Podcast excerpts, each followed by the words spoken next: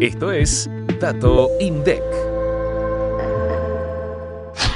Las ventas a precios corrientes en comercios electrodomésticos y artículos para el hogar crecieron 134,2% en el tercer trimestre de 2023 con respecto al mismo periodo de 2022.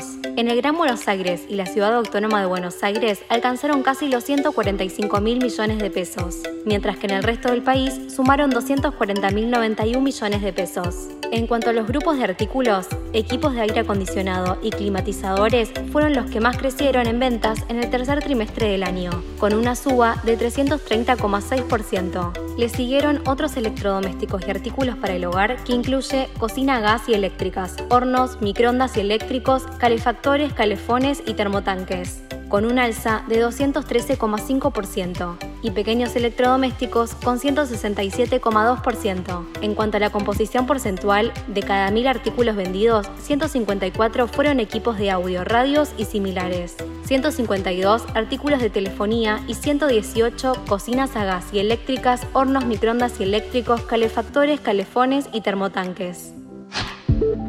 Activa la campanita para no perderte los próximos episodios. Hasta el próximo Dato INDEC.